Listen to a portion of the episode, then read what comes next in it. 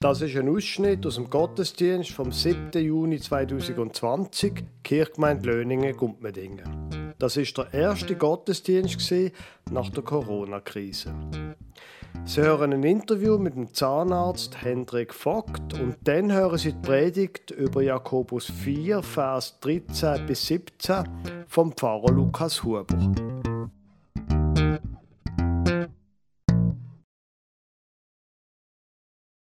Katharina Vogt ist im Familiengottesdienst Team und als ich den Familiengottesdienst zum Muttertag mit ihr aufgenommen habe, das ist ein Online-Gottesdienst da sind wir irgendwie auf das zu reden gekommen, was die Zeit mit der Familie zum Beispiel macht. Und sie hat dann gesagt, doch sie als Familie haben ganz viel erlebt und haben sich auch Sachen vorgenommen für die Zukunft. Das habe ich gedacht, wow, das ist interessant. Und ich habe sie dann gebeten, ob sie mir das nicht erzählen würden. Jetzt sie haben drei kleine Kinder und haben gestern irgendwie ein großes Geburtstagsfest gehabt. Darum ähm, hat der Hendrik gesagt, er könne nicht kommen, aber er sei bereit, sich filmen zu lassen. Das haben wir am Freitag gemacht. Ich stelle ihm ein paar Fragen und er erzählt ein bisschen, was die Zeit mit ihm gemacht hat und was er jetzt mitnimmt. Und das schauen wir uns jetzt gerade mal an.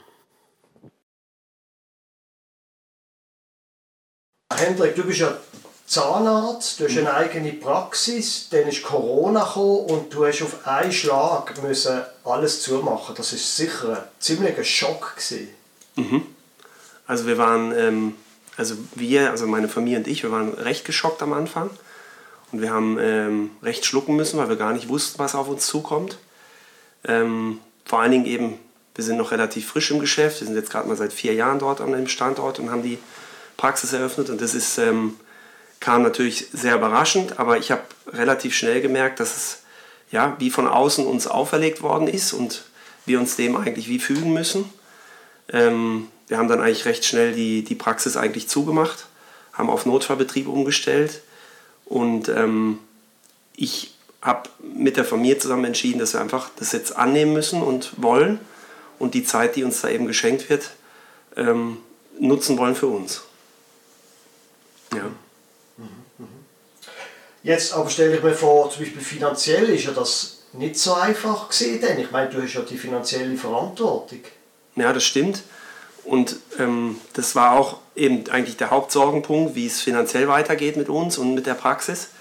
Ähm, aber auch da habe ich, ähm, ja, haben wir einfach auf die Reserven gebaut, die wir bis dahin aufgebaut hatten und haben äh, geschaut, dass wir einfach ja, alles äh, irgendwie beisammenhalten, damit wir eine gewisse Zeit einfach überstehen können.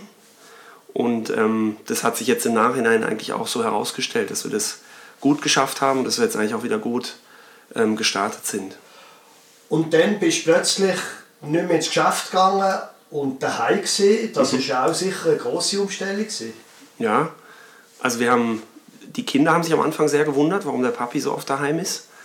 Ähm, aber wir haben als Familie relativ schnell gemerkt, dass wir da eigentlich ja, dass wir einfach ähm, die Zeit zusammen genießen wollen und können und ähm, haben viele Ausflüge unternommen, sind äh, eigentlich von morgens bis abends draußen gewesen. Das Wetter war ja, war ja super jetzt auch in, der, in den letzten äh, Wochen und Monaten. Und somit ähm, hat es eigentlich dazu beigetragen, dass wir als Familie noch näher zusammengerückt sind, haben ähm, ja, und wir haben es wirklich genossen. Die Uhren haben langsamer getickt, wir haben äh, eigentlich gar nicht auf die Uhr geschaut. Und ähm, ich habe mir eigentlich auch recht wenig Sorgen gemacht in der Zeit. Und ja, das war ich durchweg positiv. Jetzt ist die Zeit ja quasi vorbei. Was nimmst du jetzt aus der Corona-Zeit mit für dich und für die Familie? Also ganz am Anfang habe ich recht Mühe gehabt, wieder normal zu starten und normal wieder arbeiten zu gehen und eben in diesen normalen Rhythmus wieder reinzukommen. Ähm, aber mittlerweile ist es so, dass eigentlich ähm, der Praxisbetrieb wieder normal läuft. Ähm, der Alltag ist wieder eingekehrt, auch in der Familie. Die Kinder gehen wieder in Kinski und ja, wir haben eigentlich den normalen Alltag wieder daheim. Ähm, aber was ich einfach merke ist, und was ich für uns als Familie auch entschieden habe, dass wir einfach schauen müssen, dass wir die, die Uhr weiterhin so langsam laufen lassen, wie es ähm, während der Corona-Krise der Fall war und dass wir einfach auch uns nicht so sehr ähm, von außen beeinflussen lassen, was Termine angeht, Also wir schauen einfach, dass der Termindruck nicht wieder so groß wird wie vor der Krise, weil die Geschwindigkeit einfach viel zu hoch war und ähm, ja, man das teilweise gar nicht, gar nicht fassen konnte. Und wir haben ähm, ja, uns eigentlich auch ähm, entschieden zu schauen, dass wir wieder mehr eben auch aufeinander schauen, auch auf die Mitmenschen schauen in der näheren Umgebung und einfach schauen, dass es uns weiterhin so gut geht, in Anführungsstrichen, wie während der Krise. Und ja. Gibt es auch Sachen, wo du gemerkt hast, das will ich gar nicht mehr anfangen das will ich nicht mehr? Ja, also wir sind eigentlich an den Punkt gekommen, dass wir gesagt haben, wir wollen eigentlich nur noch ähm, Termine, die uns wirklich auch als Familie weiterbringen. Klar gibt es Dinge, die man nicht, nicht ändern kann, wo man auch daran teilnehmen muss, aber ähm, wir wollen eigentlich schauen, dass wir ähm, einfach Termine machen, beziehungsweise einfach Dinge auch machen, die, die uns als Familie weiterbringen und die uns helfen, als Familie zu funktionieren, als Paar auch zu funktionieren. Und ähm, alles andere wollen wir eigentlich schauen, dass wir das von uns weghalten, weil das nur wieder unnötigen Stress und unnötige Geschwindigkeit in die, in die äh, Familie bringt und ins Leben bringt. Genau. Und habe ich das jetzt richtig verstanden, quasi, wenn man zusammenfassend kann sagen, es ist sehr schwierig gewesen und das hat man auf keinen Fall wollen, mhm. aber gleich gibt es auch Sachen, wo man kann jetzt mitnehmen kann, positive Sachen. Ja, also durch, durch, durch die Bank. Also es war schwierig gerade zu anfangen, eben mit allein schon äh, von der, von der ganzen Gefühlslage. Keiner, keiner weiß, was auf einen zukommt, keiner weiß, wie es eben finanziell weitergeht, wie das Leben generell weitergeht. Und es war eigentlich auch relativ schnell klar, dass das Leben nach der Krise nie wieder so sein wird wie vor der Krise. Aber ähm, ich denke, und das haben auch viele im Bekanntenkreis gesagt, dass ähm, ja eigentlich die, die ähm, Krise auch sehr viel Positives mitgebracht hat.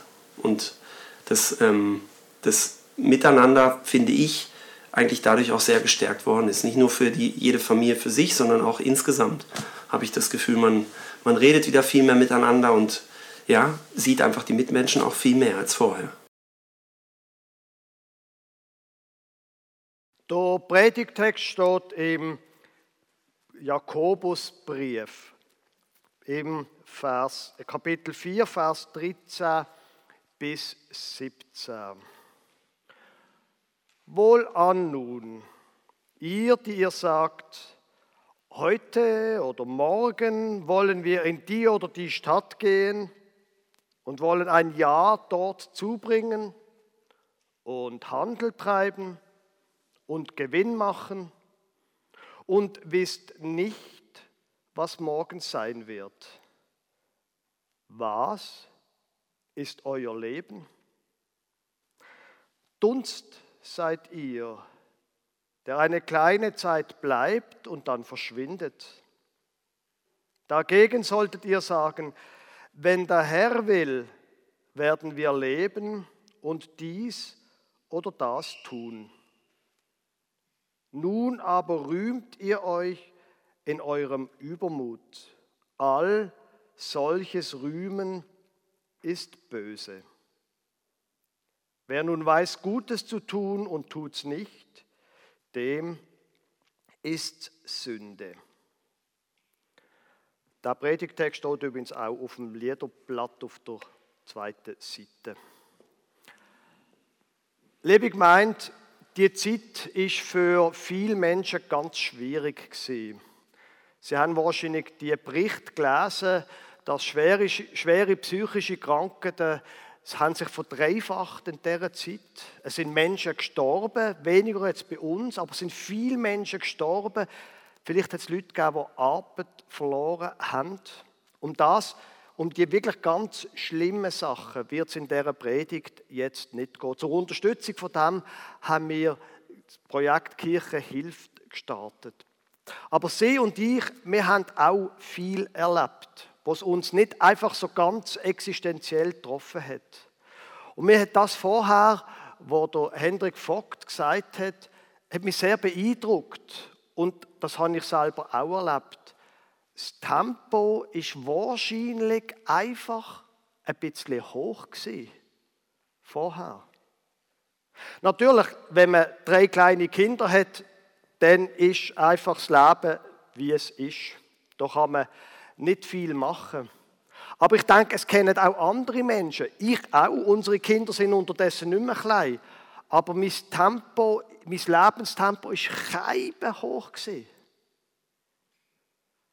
Und die Frage ist, muss das eigentlich so sein?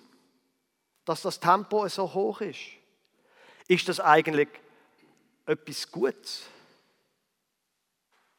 Wir sind jetzt hier abgebremst worden. Ganz überraschend und es ohne, dass wir es haben wollen. Aber die Frage vom Tempo ist ja eine Frage, die uns Menschen wahrscheinlich im 21. Jahrhundert stark trifft. Weil auch von außen her, das Tempo wird immer höher. Und ich glaube, es hat einen Zusammenhang mit den Geräten, die die meisten von uns im Hosensack haben oder in der Tasche, in der Handtasche, wo man immer noch mehr reindrücken kann in den Tag. Und man hat ja alle Informationen, die man braucht, kann man sofort nachschauen. Und dann kommt man dazu, dass nicht nur das Tempo höher wird, sondern dass wir alles im Griff haben. Und dann kommt so ein ganz kleiner Virus und plötzlich haben wir gar nichts mehr im Griff. Plötzlich wird einem alles aus der Hand genommen. Willkommen im 21. Jahrhundert, könnte man sagen. Aber das Verrückte an dem Predigtext, wo wir vorher gerade gelost haben, der Predigtext ist quasi 2000 Jahre alt, fast 2000 Jahre alt. Und was sagt da der Jakobus? Wohl an nun, die ihr sagt, heute oder morgen wollen wir in die oder die Stadt gehen und wollen ein Jahr dort zubringen und Handel treiben und Gewinn machen und wisst nicht, was morgen sein wird. Was ist euer Leben? Dunst seid ihr, der eine kleine Zeit bleibt und dann verschwindet. Äh, offenbar ist das gar nicht so eine, eine neue Erfindung. Die Idee, dass man das Leben im Griff hat. Und schon damals hat einer, nämlich der Jakobus, polemisiert gegen die Leute, die das glauben. Jetzt natürlich die Idee und die Leute, die sich durch so einen Text provoziert fühlen, wie zum Beispiel ich, das sind nicht alle Menschen. Es trifft wahrscheinlich die Leute am meisten, die wie eine Art Zupf haben und die sagen, ich will etwas erreichen. Ich will Sachen nicht nur anfangen, sondern fertig machen. Ich meine, wenn man irgendwie ein Musical oder eine Kinderwoche oder was auch immer, das man für ein Projekt hat, dann muss man angehen und dann muss man organisiert sein und dann muss man es durchziehen und am Schluss fertig machen, sonst wird das nicht. Geht mir ja auch so im Pfarramt. Ich will etwas und dann bin ich erst zufrieden, wenn es gemacht ist. Und nachher, wenn es gemacht ist, wir sind jetzt unter uns, dann bin ich ganz zufrieden und ein bisschen stolz auf mich. Das ist im Fall wahr. Und ich glaube, ich bin nicht der Einzige, der so denkt. Die Leute, die Pfupf haben und etwas durchziehen und am Schluss ist man, denkt man, ah, das ist jetzt also gut gesehen.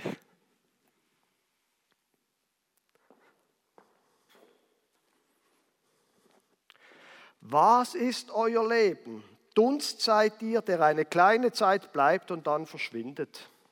Und Vorgestern habe ich in meiner persönlichen Bibellektüre im 1. Korintherbrief gelesen und äh, habe mich gerade nochmal ertappt gefühlt. Ich bin an dieser Predigt gedanklich schon dran gewesen. Da habe ich gelesen im 1. Korinther ähm, 4, Vers 7. Da redet er von Leuten, die ein bisschen aufblasen sind und sagt er dann, denn wer gibt dir einen Vorzug? Was hast du, das du nicht empfangen hast? Wenn du es aber empfangen hast, was rühmst du dich dann, als hättest du es nicht empfangen? Und ich habe mich ein bisschen, bisschen ertappt gefühlt.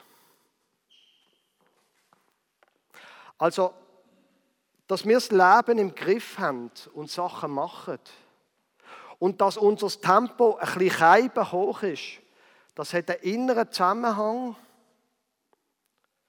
und möglicherweise ist es gar nicht so schlecht, in allem Schlimmen, dass da etwas mit uns passiert ist. In dieser Zeit. Für mich ist es nicht immer einfach gewesen. Interessanterweise ist für mich einer der schwierigsten Momente der gewesen, wo am Anfang von dieser Zeit, jetzt ich rede jetzt von mir als, als Pfarrer, am Anfang schafft man einfach die verrückt, man muss sich neu überlegen, es können keine Gottesdienste stattfinden. Ich habe angefangen, Online-Gottesdienst zu machen und so weiter und so fort. Und ich habe mich wie eine Art gefunden in das, was jetzt halt ist. Und dann plötzlich vor Pfingsten sagt der Bundesrat, ah übrigens ab Pfingsten kann man wieder Gottesdienst schauen, ich habe doch schon alles geplant gehabt. Und ich muss Ihnen ehrlich sagen, ich bin in eine Art eine Krise gefallen, emotional. Schon wieder etwas anderes, schon wieder nachdenken, was ist denn, jetzt habe ich es schon wieder nicht im Griff. Man kann es vielleicht positiv ausdrücken, wie im Interview vorher. Es ist gut, dass Tempo abgedruckt worden, also abgedrosselt worden ist und das will ich mitnehmen. Vielleicht bei manchen Menschen ist es auch gut, wenn sie es negativ ausdrücken können. Es hat mir wehgetan, dass ich plötzlich gelernt habe, ich habe es nicht im Griff. Weil die Lösung für das Problem, wo da der Jakobus hat, ist ein ganz einfaches. Hm. Dagegen solltet ihr sagen, wenn der Herr will, werden wir leben und dies oder das tun. Also es geht nicht darum, dass wir jetzt einfach zurückblicken und nur noch Netflix schauen. Das kann nicht die Lösung sein. Aber die Idee, okay, es ist nicht meine Sache, sondern wenn der Herr will und wir leben, dann machen wir das oder das. Wir planen weiter. Aber ein bisschen mehr Gottergebenheit, ist ein bisschen ein altertümliches Wort. Ein bisschen Gottergebenheit tut mindestens mir gut. Und es könnte sein, dass da innen noch andere Leute sind, wo das könnte gut tun. Wir haben es nicht im Griff und wir müssen es auch nicht. Wir machen unsere Arbeit und wenn Gott will, wird es gelingen. Wenn Gott will, werden wir das und das tun. Der zweite Aspekt, wo der Hendrik Vogt sehr schön beschrieben hat, ist der, mit wem verbringe ich meine Zeit? Hat er sich neu müssen überlegen. Und ist zum Schluss gekommen, es gibt Termine und Sachen, die ich eigentlich nicht muss haben. Mit wem verbringe ich meine Zeit? Die Welt ist kleiner geworden, hat er im Interview gesagt. Und ich habe mich wieder neu angefangen, in der Nachbarschaft orientieren. Mit wem verbringe ich meine Zeit? Wer tut mir gut? Und umgekehrt, wem kann ich gut tun? Vielleicht ist es etwas Gutes, dass wie eine Art unsere Welt kleiner geworden ist. Man hat nicht mehr umkesseln, überall anfahren. Man hat schon einen Bus bekommen, wenn man vier Kilometer in den Süden gefahren ist oder fünf Kilometer in den Norden. Unsere Welt ist kleiner geworden. Ist das vielleicht gar nicht so schlecht?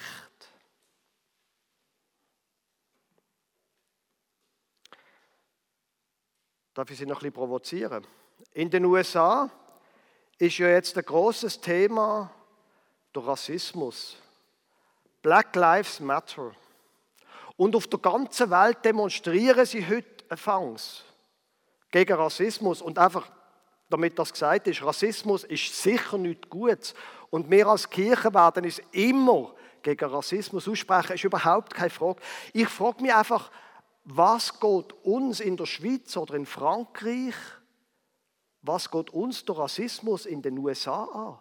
Wieso gehen die Schweizer oder Franzosen demonstrieren gegen den Rassismus in den USA? Was geht uns das an? Ich verstand es nicht. Und ich hatte einfach, ich hatte keine Vermutung, dass es einfacher ist, gegen einen offensichtlichen Rassismus in den USA zu protestieren, als bei uns im Dorf für gute Beziehungen sorgen. Vielleicht ist es einfacher zu sagen, die bösen Amerikaner, als zu überlegen, was mache ich mit meinem Nachbar, wo zwar die gleiche Hautfarbe hat, aber vielleicht eine andere Partei wählt und auch mir immer wieder sagt, dass er eine andere Partei wählt und dass die Partei, die ich wähle, nicht gut ist. Oder vielleicht ist er sonst ein dummer Mensch. Und wie gehen wir in unseren Dörfern, in Gumpendingen, in Löningen, in Oberhallau, wo auch immer, wie gehen wir mit unseren Flüchtlingen um, die, die wir in unserem Dorf haben? Wie gehen wir mit den Schwachen um, mit denen, die in der Schule nicht gut tun? Das sind doch die Fragen, die wir besprechen müssen.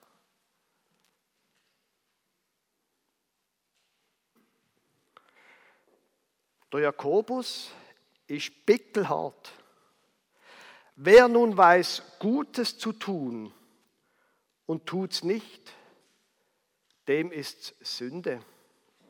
Natürlich ist es fürchterlich, was in den USA passiert ist. Aber unser Problem ist Klecki und der Kanton Schaffhausen und die Schweiz. Wer nun weiß, Gutes zu tun und tut's nicht, dem ist Sünde. Ich glaube, es ist etwas Gutes, dass unsere Welt ein bisschen kleiner geworden ist. Dann können wir uns nämlich neu überlegen, welche Menschen tun uns gut und welche Menschen sollten wir gut tun. Eben, der Nachbar, und da muss nicht geografisch Nachbar sein, Geschäftskollege, was auch immer. Das, glaube ich, ist etwas, was wir von dieser Zeit mitnehmen können. Das Zusammensein im Kleinen. Wir als Kirchenstand haben uns auch überlegt, jetzt hier in die Zeit, wo wir jetzt wieder den Gottesdienst feiern kann, wo wir wieder wie eine Art ein langsames, normales Gemeindeleben anfangen Wir haben uns überlegt, was wird helfen und wir sind dazu gekommen, wir wollen die Beziehungen fördern. Gerade jetzt, es ist auch in unserem Leitbild, steht ja das dort. Aber wir wollen mehr Kaffee machen. Sogar heute, wo es regnet, steht draußen, der, ähm, steht draußen der Tisch. Wir wollen das fördern. Wir wollen die Beziehungen in unseren Dörfern, in dem Umfeld, wo wir sind, wollen wir fördern, weil wahrscheinlich sind die Beziehungen das, wo uns weiterhelfen. Und dann noch etwas Letztes vielleicht. Ist das jetzt, wo die Welt kleiner geworden ist, wo man sich wieder bewusst wird, wer man als Nachbar hat, so ein bisschen im kleineren Umfeld, ist das vielleicht auch eine Zeit, wo es sich lohnt, darüber nachzudenken, ob man in einen Hauskreis geht oder in eine Kleingruppe mit anderen Menschen, wo man eben immer wieder über die Themen hier von der Bibel redet wo man auch zusammen bettet, füreinander bettet, ist das eine Gelegenheit, um dort nochmal neu auch über diesen Aspekt vom eigenen Leben nachzudenken. Weil am Ende vom Tag aus dem gleichen Kapitel vom Jakobus 4 steht auch der Vers dort. Nahet euch zu Gott, so nahet er sich zu euch. Wir haben einen großen Einfluss auf unser Leben. Auch auf unsere Beziehung zu Gott und auf unsere Beziehung zu anderen Menschen. Brauchen wir doch den Einfluss zum Guten, nicht nur zum Guten für uns, sondern auch zum Guten für unserem Nächsten. Amen.